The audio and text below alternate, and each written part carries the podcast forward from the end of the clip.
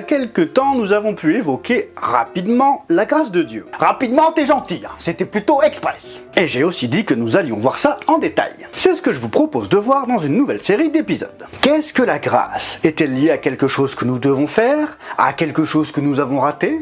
Aujourd'hui, commençons par le commencement. Oh, tu vas encore nous parler de Genèse 1 Non, pas aujourd'hui. Mais je vous en parlerai dans une autre série. Comme nous avons pu le voir, la grâce est la manifestation de l'amour de Dieu nous. Elle agit directement dans nos vies. L'amour peut sembler abstrait. La miséricorde relève des sentiments, mais la grâce est l'expression concrète de l'amour de Dieu dans nos vies.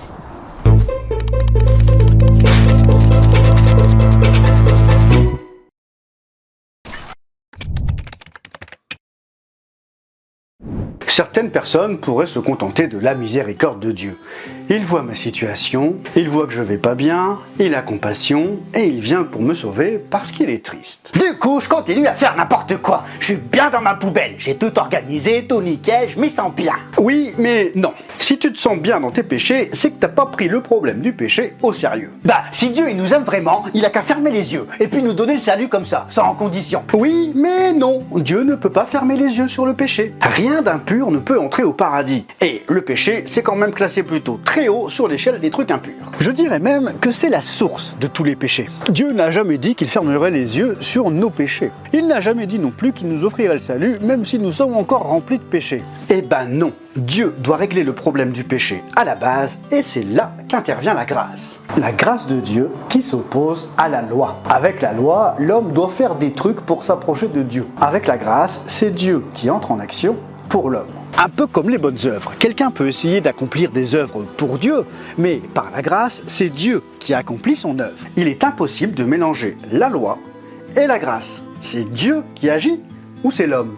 Vous n'allez pas chez quelqu'un pour lui demander des sous si au départ vous vouliez lui en donner. Il y a un truc pas logique là-dedans. Si vous pensez que Dieu veut que vous fassiez des trucs pour lui pour qu'il vous aime, alors je suis désolé de vous annoncer, mais vous êtes encore sous la loi. Si tu veux suivre la loi, alors assure-toi que tout ce que tu fais est véritablement conforme à la volonté de Dieu.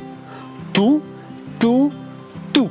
Le moindre écart et c'est mort. C'est quand même très compliqué. 613 commandements, c'est chaud à gérer. Et il ne faut pas d'écart, pas un seul manquement. Par exemple, pendant le Shabbat, il ne faut surtout pas manger de pastèque, parce qu'un pépin pourrait tomber par terre et se mettre à pousser. Tu as planté quelque chose sans faire exprès, alors que Dieu t'avait demandé de te reposer. Bah, du coup, c'est terminé pour toi. Au revoir. Heureusement, vu que nous sommes sous la grâce, c'est Dieu qui agit pour nous et non pas nous qui agissons pour lui. Et ça, c'est la bonne nouvelle. Donc, euh, la loi a été abolie Non, pas du tout. Jésus n'est pas venu pour abolir la loi, mais pour l'accomplir. Et en tant que disciples de Christ, Dieu nous a placés en lui, par nos prières, notre repentance, en lui laissant de plus en plus de place dans notre vie, nous accomplissons constamment la loi. Qu'est-ce que tu veux dire? Répondre aux exigences de la loi, c'est ce que la Bible appelle les œuvres. Et nous pouvons noter trois types d'œuvres pour l'homme. Les manquements ou les erreurs, c'est quand tu pêches, quand tu ne réponds pas à la volonté de Dieu. Les accomplissements, tout ce que tu fais, tout ce que tu réussis. Et dernièrement, les œuvres pour lesquelles il est responsable pour les temps à venir. Est-ce que la grâce de Dieu dépend de tes péchés? Ben non. Sinon, personne ne pourrait bénéficier de la grâce puisque nous sommes tous pécheurs. Romains 3.23, car tous ont péché et sont privés de la gloire de Dieu. Est-ce que la grâce dépend de ce que tu réussis? Ben non. Paul nous dira dans Romains 4.4, si quelqu'un accomplit quelque chose, le salaire est porté non comme une grâce, mais comme un dû. Tu reçois un salaire pour ce que tu accomplis, pas une grâce. Ah bah, tout travail mérite salaire Et est-ce que la grâce dépend de ce qu'on fera plus tard? Eh ben non, Dieu ne donne pas le salut à crédit que tu dois rembourser plus tard à coup de bonnes œuvres. Dieu, c'est pas le président de Ciel Télém Jésus a dit dans Jean 10, 28, Je leur donne la vie éternelle. Elles ne périront jamais et personne ne pourra les arracher de ma main. Jésus donne la vie éternelle à ses brebis.